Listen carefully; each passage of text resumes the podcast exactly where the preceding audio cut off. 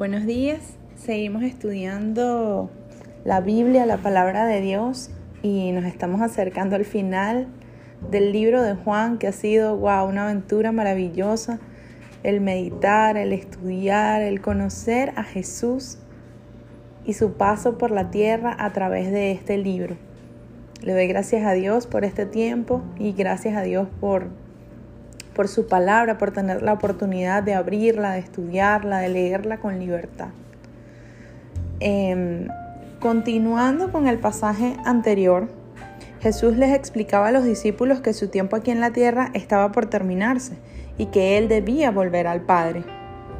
Por supuesto los discípulos estaban asustados, estaban tristes, perderían a su Maestro, a su Señor, estaban preocupados por lo que habría de venir sin Él. Por eso Jesús los llena de ánimo en el versículo 1, no sé si lo recuerdan, no se preocupen, confíen en Dios y confíen también en mí. Jesús los llena de consuelo y de fortaleza y los siguientes versículos están llenos de promesas, verdades y esperanza. Y quiero compartirla con ustedes a partir del versículo 2, dice así, traducción lenguaje actual. En la casa de mi Padre hay lugar para todos.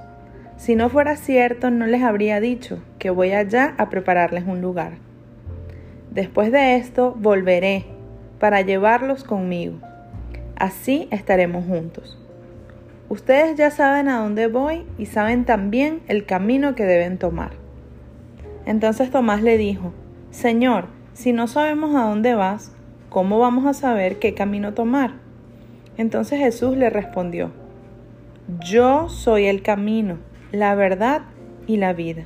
Sin mí nadie puede llegar a Dios el Padre.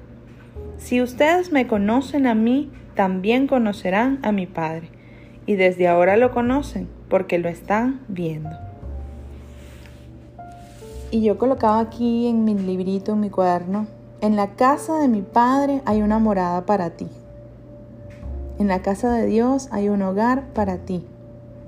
Jesús te dice hoy, voy a prepararte un lugar allá, cerquita de mí, y vendré pronto a buscarte. Así que ánimo, donde yo vivo, también tú vivirás. Estaremos juntos para siempre. Te digo algo, esa es mi esperanza, ese es mi anhelo.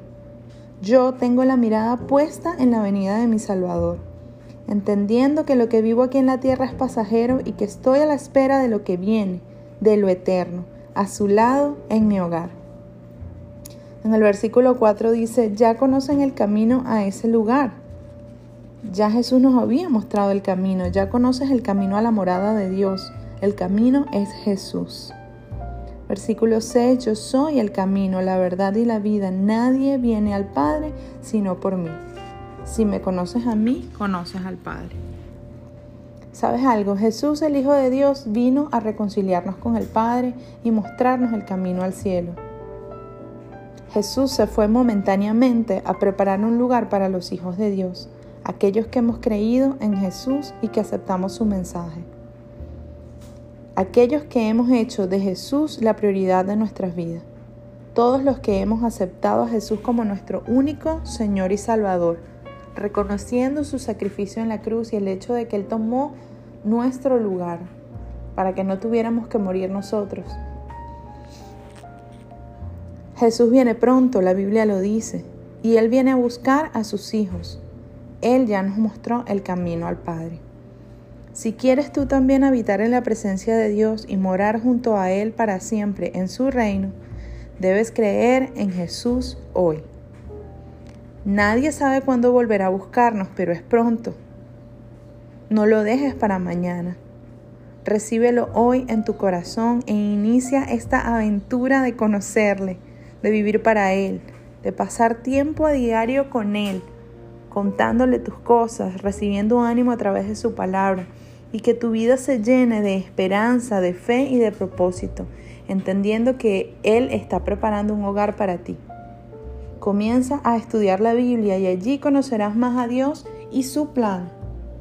Entenderás qué es lo que viene y las maravillosas promesas que tiene preparados para los que confían en Él.